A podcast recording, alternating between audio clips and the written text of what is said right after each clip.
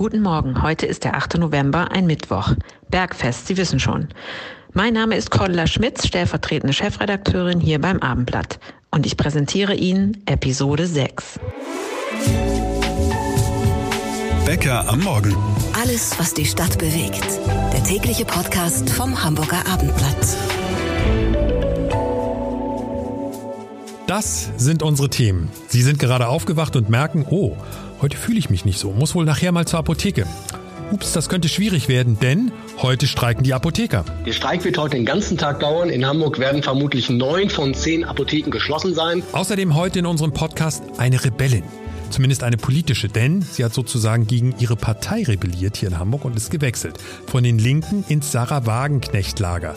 Jacqueline Nastic. Also der überwiegende Teil, ich sag mal fast 90 Prozent, haben gesagt, gut gemacht. Kein Nasenspray, kein Hustensaft, kein Aspirin. Die Apotheker streiken hatten wir ja schon mal. Christoph Ribacek, unser Chefautor, geht es bei dem Streik nur um Hamburg oder auch noch um andere Städte? Es geht bei den Protesten der Apotheker heute um ganz Deutschland, aber der Schwerpunkt der Proteste wird heute in Norddeutschland sein und in Hamburg, wo wahrscheinlich neun von zehn Apotheken schließen werden. Wie lange wird denn der Streik heute gehen? Der Streik wird heute den ganzen Tag dauern. In Hamburg werden vermutlich neun von zehn Apotheken geschlossen sein. Die Notdienste werden offen sein, aber neun von zehn zu. Möglicherweise hat man eine Chance, wenn man zu einer Apotheke in einem Einkaufszentrum will. Denn in einem Einkaufszentrum gibt es Regeln, dass alle Geschäfte zu einer bestimmten Zeit offen haben müssen. Und diese Apotheken dort, die können wegen auch trotz des Protestes nicht schließen. Nun haben ja Apotheker, sage ich mal, im Punkto Streik immer so eine Art vielleicht drücke ich das jetzt ein bisschen falsch aus, aber sie haben so eine Art Imageproblem. Wenn es um die berühmte Lidl-Kassiererin geht, sagt jeder, ja, die hat natürlich mehr Geld verdient. Bei Apothekern sagt ja jeder gleich, Mann, die sollen sich nicht beklagen, die verdienen doch eh alle ohne Ende Geld. Wie geht's dem Apotheker eigentlich an sich und was ist der Hauptgrund für diesen Streik? Der Hauptgrund für diesen Streik ist eigentlich der Medikamentenengpass, den wir seit Jahren in Deutschland haben, weil der Großteil der Medikamente, also von unseren Fiebersäften bis zu den Antibiotika, eigentlich hergestellt werden in China und in Indien. So. Und in Deutschland werden einfach nicht Preise gezahlt, die hoch genug sind, dass die ganzen Hersteller aus Indien oder China hier nach Deutschland zuerst liefern, sondern eigentlich erst am Ende. Das führt auch dazu, dass wir im vergangenen Jahr so unglaublich viele ähm, ähm, Fiebersäfte nicht gehabt haben, gerade für Kinder, obwohl wir so eine irre Infektionswelle hatten. Die Apotheker bekommen ja immer nur so einen kleinen Anteil von den verschreibungspflichtigen Medikamenten, selbst in ihre Kassen. Und dieser Anteil ist seit den vergangenen zehn Jahren nicht gestiegen. Das sind drei Prozent oder weniger als drei Prozent vom Einkaufspreis, noch nicht mal vom Verkaufspreis. So, und Sie sagen natürlich zu Recht, bei uns sind aber die Mieten gestiegen und vor allen Dingen die Personalkosten. Die Apotheker brauchen ja Mitarbeiter, die ihnen helfen, Rezepturen zu machen und Auswege zu finden. Wenn es mal ein Medikament nicht gibt, dann können sie ein anderes anmischen. Und das dürfen dürfen sie aber auch zum Teil gar nicht machen. Deshalb kommen sie immer stärker in die Bredouille und sie leiden unter den steigenden Kosten, unter denen wir alle leiden. Richtig. Aber bei den Apothekern äh, ist es so, dass sie nicht einfach die Einnahmen erhöhen können, denn die Einnahmen sind politisch festgelegt. Eine Sache stelle ich jetzt mal im Raum. Ist Herr Lauterbach schuld oder wer ist eigentlich schuld an der ganzen Misere? Also an, an der Misere sind ehrlich gesagt viele Leute schuld. Bei Herrn Lauterbach ist es so, dass er einen Teil der Schuld deshalb trägt, weil er versucht, durch, durch ein Gesetz ähm, die Lieferengpässe, also die fehlenden äh, Fiebersäfte für Kinder und so weiter, zu überbrücken. Aber dieses Gesetz sorgt überhaupt nicht dafür, dass, es, äh, dass diese Lieferengpässe überbrückt werden. Denn das lässt sich nun einfach nicht, äh, nicht, nicht liefern, wenn seit Jahren vermisst wurde, und darin liegt der, das strukturelle Problem dabei, wenn seit Jahren vermisst wurde, äh, verpasst wurde, die Arzneimittelhersteller hier in Deutschland zu halten, die nämlich dann zu vernünftigen Preisen und zu machbaren Preisen die ähm, äh, Fiebersäfte herstellen, die Tabletten für Diabetiker herstellen, die Krebsmittel herstellen etc. Leider wurde seit Jahren verpasst, hier vernünftige Bedingungen für Pharmahersteller in Deutschland zu schaffen. Deine Einschätzung zum Schluss, ist das der letzte Apothekenstreik in diesem Jahr? Nein, es wird leider noch schlimmer werden, weil nämlich die Apotheker zusammen mit den Ärzten noch streiken werden. Es werden äh, die niedergelassenen Ärzte dazu kommen, dass sie im Laufe des Jahres noch, und wir haben schon November, dass sie im Laufe des Jahres umstellen werden auf vier Tage Wochen. Das heißt, auch aus denselben Gründen, eben weil sie sauer sind über die Gesundheitspolitik, werden niedergelassene Ärzte die Praxen in Hamburg vermutlich auf vier Tage umstellen. Christoph, ist das vielleicht nur ein Gefühl oder sind wir so richtig in einem heißen Herbst? Streik hier, Streik da? Ja, wir haben in der Tat einen heißen ähm, äh, Streikherbst und der hat damit zu tun, dass natürlich aufgrund der hohen Inflation die Tarifforderungen relativ hoch sind. Wir sehen es überall, öffentlicher Dienst, die wollen zehn Prozent mehr, die Ärzte an den Krankenhäusern haben schon knapp zehn Prozent mehr gekriegt und die niedergelassenen Ärzte würden das natürlich auch gerne haben, denn sie können ja auch ihre Preise nicht einfach erhöhen. Man, man zahlt ja nicht plötzlich mehr beim niedergelassenen Arzt, obwohl dessen Kosten, dessen Personalkosten für seine MFAs, seine Mitarbeiter äh, wahnsinnig gestiegen sind, die Mieten gestiegen sind, etc. Äh, die können aber nicht die Preise erhöhen. Deshalb kommt es dazu, dass wir jetzt gehäuft in dieser Situation Streiks haben und Streiks überall haben. An der, an der Kaikante in Hamburg, am, am, im Hafen. Wir haben die Streiks äh, sicherlich im öffentlichen Dienst weiter, weil der, äh, weil die Arbeitgeber sich da überhaupt nicht bewegen wollen. Da sind nämlich auch die öffentlichen Kassen leer. Wir kommen im Moment in der Nach-Corona-Phase in eine Streikwelle hinein, die uns noch ganz schöne Einschränkungen des öffentlichen Lebens bescheren wird. Vielen Dank, Christoph, für diese Infos. Vielleicht ist das heute ein Tag, also so ein allgemeiner Appell jetzt von Becker am Morgen, an dem wir ein Auge auf unsere älteren Nachbarn haben. Vielleicht schaffen die das nämlich nicht. Die Notfallapotheke ist ja oft etwas weiter weg und wir können dann als liebe Nachbarn einfach mal aushelfen. Die Partei Die Linke hat es im Moment ziemlich schwer. Irgendwie politisch unter die Räder gekommen. Erfolgserlebnisse gibt es kaum. Da kommt die repräsentative Umfrage für Becker am Morgen genau richtig. Da hatten wir ja die berühmte Sonntagsfrage gestellt und siehe da, die Linke kommt aktuell in Hamburg auf 10 Prozent. Für viele und vielleicht sogar für die Linken selbst erstaunlich. Insa Gall, Leiterin von unserem Landespolitikressort, wie kommt es deiner Meinung nach, dass die Linken hier in Hamburg so stabil sind? Ja, da haben die sich natürlich sehr gefreut, zehn Prozent. Äh, und das war tatsächlich auch ein Plus von immerhin einem Prozent. Also die sind da eigentlich eher stabiler. Mich hat das auch ein bisschen überrascht, aber es ist schon so, dass die eigentlich eine ganz überwiegend gute Oppositionsarbeit äh, hier in Hamburg machen. Auch also wenn handwerklich. Handwerklich gut. Die haben ein paar Leute, die äh, auch wirklich sehr kundig sind und in zentralen Themen auch sich da sehr profiliert haben. Ähm, man muss aber sagen, diese Umfrage ist ja gemacht worden, bevor äh, mhm. Sarah Wagenknecht ja. ihre neues, ihr neues Bündnis vorgestellt hat. Und das könnte das Spiel auch nochmal verändern, denke ich. Wir haben das auch nochmal, zumindest das genau abgefragt und die Frage lautete, wie viel Prozent der Hamburger können sich vorstellen, Sarah Wagenknecht oder eine Partei von Sarah Wagenknecht zu wählen? Das ist ja eine unfassbar theoretische Frage, müssen wir ja mal ganz klar sagen. Aber 42 Prozent der linken Wähler sagen, ich kann mir das vorstellen. Das ist ja für die Linken wie auch immer man es dreht, das muss denen doch schlaflose Nächte bereiten. Ja, äh, das macht es auch. Mm, also man muss ja sagen, dass sie auch dadurch getroffen sind, die Hamburger Linke, dass Jacqueline Nastic, die eigentliche einzige Bundestagsabgeordnete der Linken, dass die in das Wagenknecht-Bündnis übergewechselt ist.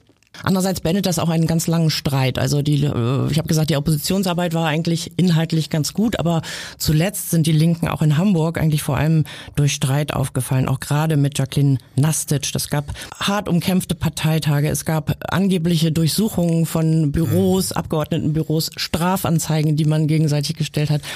Also an der Stelle könnte das auch eine gewisse Bereinigung sein, also dass man zumindest diesen Streit los ist, wenn man da einen Teil der Politiker verliert. Es ist ja so, ich finde dieses Programm äh, dieses Bündnisses, das ist ja noch gar nicht so klar umrissen. Also da geht es ja viel darum, wo man dagegen ist bei Wagenknecht. Und insofern ist das, glaube ich, hat das was auch von einer Protestpartei und vielleicht kommt da auch äh, der Zuspruch her, dass also, wie du sagst, mehr als 40 Prozent der linken Wähler sagen, sie könnten sich auch vorstellen, Wagenknecht zu wählen. Das muss man mal abwarten. Ich, es ist auch denkbar, finde ich, dass dieses neue Wagenknecht-Bündnis tatsächlich auch in Hamburg Zuspruch von AfD-Wählern bekommt und im Grunde zu so einer zweiten Protestpartei in Hamburg wird. Gut, dass du das ansprichst. 28 Prozent der AfD-Wähler sagen tatsächlich, ich könnte mir, könnte mir vorstellen, ich betone es immer wieder, äh, Sarah Wagenknecht zu wählen oder was auch immer das als Partei nachher ist.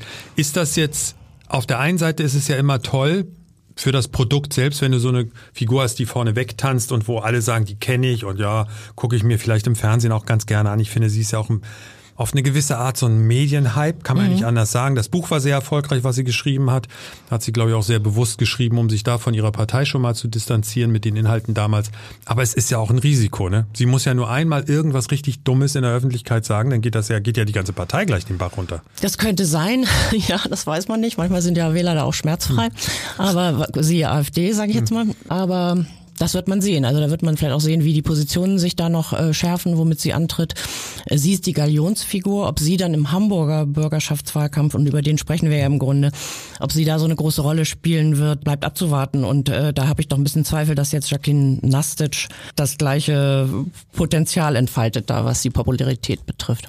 Ich glaube äh, aber noch was anderes. Ich glaube, dass die Linke ein anderes Problem hat ähm, in Hamburg, abgesehen von äh, dieser neuen Konkurrenz, weil nämlich drei wirklich wichtige Abgeordnete äh, das nächste Mal nicht wieder antreten werden. Das ist Sabine Böddinghaus, die ist tatsächlich Fraktionsvorsitzende, eine von zwei. Das sind Norbert Hackbusch und äh, Heike Sudmann. Das sind im Grunde die drei, die äh, sehr für die Linke hier in Hamburg auch stehen und äh, das wird dann irgendwie nochmal schwer werden. Liebe Insa, vielen Dank für diese Infos. Sie kam 1990 von Polen nach Hamburg, verbrachte einige Zeit in einer Flüchtlingsunterkunft, ihr Abitur und zwar an der Geschwister-Scholl-Schule. Jacqueline Nastic, 33 Jahre alt, bis vor kurzem engagiert in der Hamburger Linken und nun Bye bye an die Linken und Hallo BSW, sprich Sarah Wagenknecht, denn Jacqueline Nastic ist übergelaufen. Eben hat unsere Kollegin Insa Gall noch von ihr gesprochen. Jetzt ist sie schon hier im Podcast bei uns bei Becker am Morgen. Hallo und herzlich willkommen. Hallo, schönen guten Tag. Hand aufs Herz. Das ist immer gut, wenn es schon der, das, der Anfang vom Interview so ist, Hand aufs Herz. Ne? Aber wir wollten eigentlich mal wissen von allen Mails und Anrufen, die Sie in den letzten Wochen bekommen haben. Wie viele haben gesagt, gut gemacht oder wie viele haben Ihnen Verrat vorgeworfen? Also der überwiegende Teil, ich sag mal fast 90 Prozent, haben gesagt, gut gemacht. Und was haben die gesagt, die finden, dass sie da einen Fehler machen?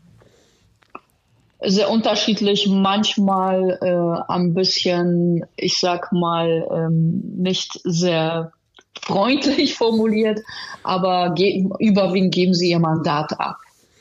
Diese weitreichende Entscheidung, Ihre Partei zu verlassen, wie haben Sie das dann Ihren Kollegen mitgeteilt? Ist das, haben Sie da mehrere persönliche Gespräche gemacht oder läuft das, ich sage jetzt mal unromantisch per WhatsApp? Nein, per WhatsApp ist es definitiv nicht gelaufen. Es war schon ein längerer Prozess, insbesondere gut die letzten zwei Jahre. Ähm, unter Corona und nochmal den Ukraine-Krieg hat er sich massiv verstärkt, aber es begann schon 2015, 16 auch mit der Geflüchtetenkrise damals. Und es hat sich immer mehr herauskristallisiert, dass eben der Teil der jetzigen Parteiführung auch in Hamburg und im Bund eben einen besonderen Fokus auf die Identitätspolitik legt, also korrektes Gendern und so weiter ähm, oder solche Sprache wie also wir sind grüner als die Grünen und die Klimakleber befürworten und äh, aus meiner Sicht hat sich die Partei davon ihren grundlegenden ähm, ja, Überzeugungen, also der sozialen Gerechtigkeit und äh, der Friedenspolitik massiv entfernt. Und ich habe das schon mit vielen äh, besprochen über die Jahre hinweg und habe auch die massive Ausgrenzung bis zu hin zu Diffamierungen erlebt, wie viele andere auch. Sarah Wagenknecht auf Bundesebene als prominentestes Beispiel.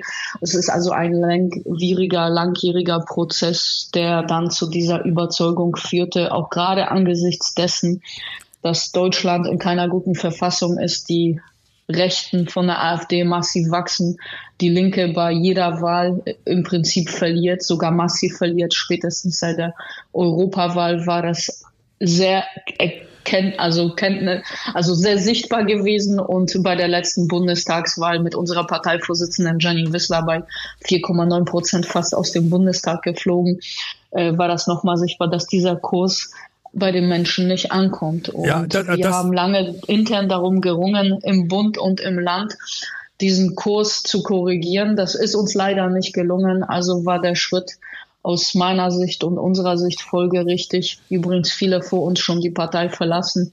Kann ich, kann ich alles verstehen, weil das wurde ja auch in der Öffentlichkeit ja. diskutiert und das, das hat, ja. es war ja absehbar, dass es zu einem, zu einem ähm, Bruch kommen könnte. Aber nochmal die Frage, wie haben Sie es dann Ihren zukünftigen Ex-Kollegen mitgeteilt? Wie, wie läuft sowas ab? Rufen Sie an, sagen Sie, lass uns mal ein Glas Wein zusammen trinken? Mm, naja, also ich weiß nicht genau, wen Sie mit meinen, aber vielen habe ich natürlich im Vorwege erzählt, mit denen ich einen guten Kontakt habe. Und denjenigen, die schon lange nicht mit mir sprechen, äh, wie Frau Özdemir oder die Landesvorsitzenden, seitdem sie gewählt wurden, nie Kontakt mit mir gesucht Ähm, also da habe ich es einfach per Mail mitgeteilt. Ich meine, ich wurde auch vor einigen Monaten äh, über Social Media zuallererst aufgefordert, mein Mandat von der Landesspitze äh, niederzulegen, ohne mit mir vorher gesprochen zu haben. Aber finden Sie Aber diese Forderung? Diejenigen, von denen ich äh, es richtig und wichtig erachte, dass man auch im Guten miteinander umgeht, äh, habe ich es natürlich auch persönlich mitgeteilt und vorwege. Sie können die Frage nach dem Mandat verstehen oder ist das für Sie eine Selbstverständlichkeit, dass Sie das nicht zurückgeben?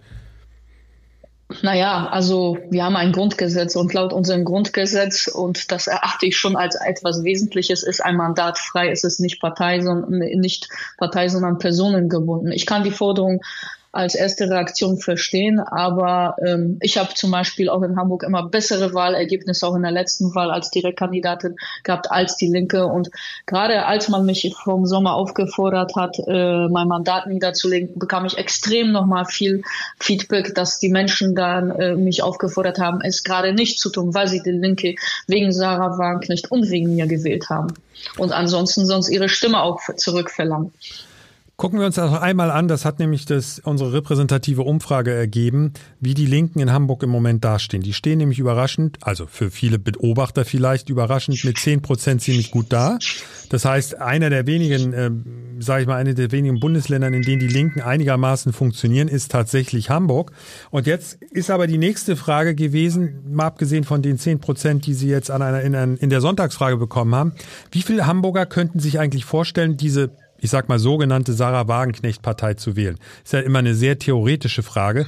21 Prozent sagen das. Ist das das, was Sie sich in der Theorie auch erhoffen, dass sie ähnlich stark werden wie die Linken hier in Hamburg? Oder würden Sie ehrlicherweise vielleicht auch sagen, naja, lass uns erstmal reinkommen in die Bürgerschaft, wäre schon mal der erste Schritt? Ja, also ähm, Natürlich ist unser Anliegen, möglichst gute Ergebnisse zu erzielen Klar. und möglichst viel politische Unterstützung von den Wählerinnen und Wählern auch durch ihre Stimmabgabe zu erhalten. Und äh, wir haben gesehen, ich habe es eben ein bisschen erläutert, dass die Linke aus unserer Sicht äh, diese äh, Aufgabe nicht mehr leistet. Hamburg ist eine Stadtstaat. Übrigens vor den letzten Bürgerschaftswahlen waren wir in Umfragen zwischen 11 und 14 Prozent bekommen, haben wir am Ende 9,1 Prozent. Aber die Linke ist nicht mein Gegner in der Stadt oder im Bund, sondern ähm, für mich ist wesentlich, die Verhältnisse für und mit den Menschen zusammen in Deutschland wieder zu verbessern für die Bevölkerung. Und äh, dass viele das Vertrauen in die Politik verloren haben, zeigt sich, dass viele nicht mehr wählen gehen oder sogar aus Verzweiflung und Protest rechts wählen. Sie haben ja die Umfrage angesprochen. Mich freut das, uns freut das natürlich als Bündnis Sarah Wagenknecht viel Zuspruch und wir möchten etwas dagegen tun, äh, dass eben äh, unser Land nicht immer ärmer wird, dass eine vernünftige Politik im Sinne auch der Gerechtigkeit wieder stattfindet.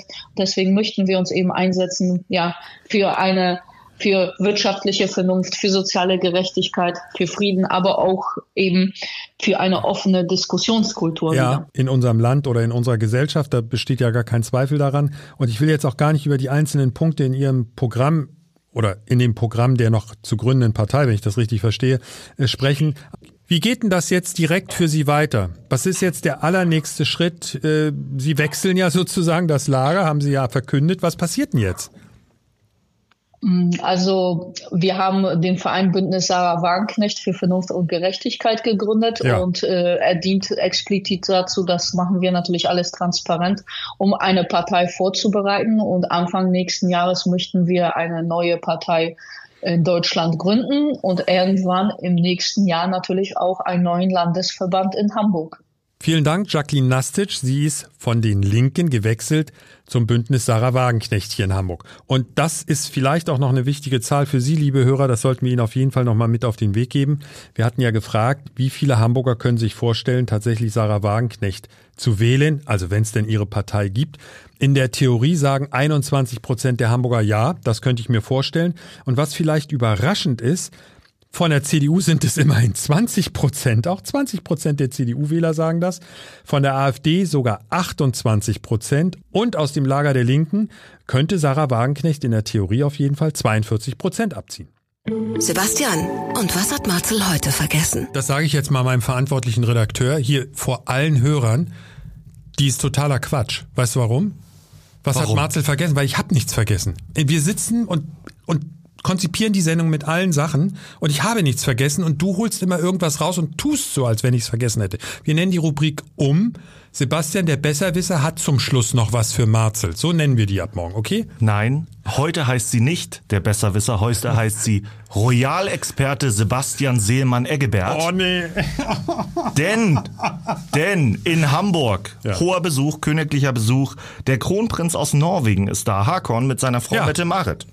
Also die finde ich sehr sympathisch beide.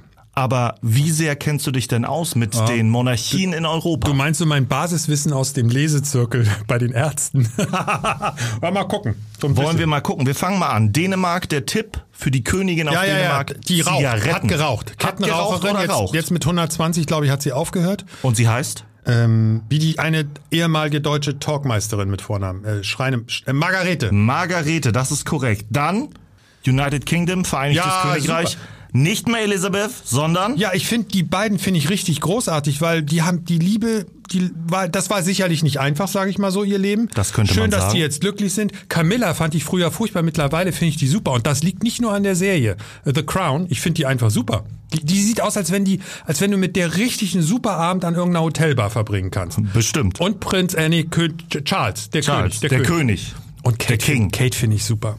Kate finde ich Kate und William. Ja, weiß ich jetzt nicht William, aber Kate finde ich herausragend sympathisch. Und ich habe noch eine letzte Monarchie für dich und ganz wichtig, weil mit einer Deutschen verheiratet, Silvia.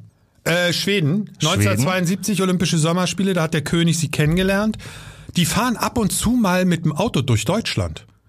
Das ist kein Witz. Die Ja, dann sitzt- müssen wir die doch mal einladen zu Bäcker am Morgen. ja, unbedingt, klar. Wahrscheinlich holen sie sich ihre Winterreifen.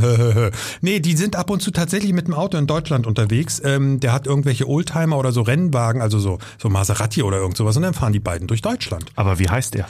Ähm, das ist der, der mal angeblich äh, diesen Skandal, diese Affäre hatte mit der Sängerin von Army of Lovers.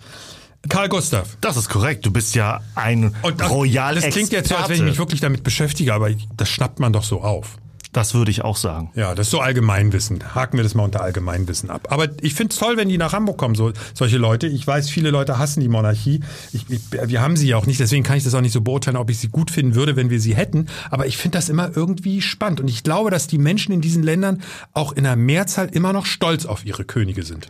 Da kann man ganz sicher von ausgehen, sonst hätten sie sie wahrscheinlich Du nicht meinst mehr. sonst schon Schafott und so? Darüber sagen wir nichts.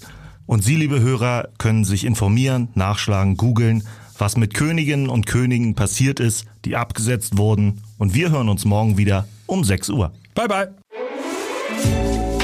Ein Podcast von Funke. Weitere Podcasts vom Hamburger Abendblatt finden Sie in unserer Abendblatt Podcast App und auf abendblatt.de slash podcast.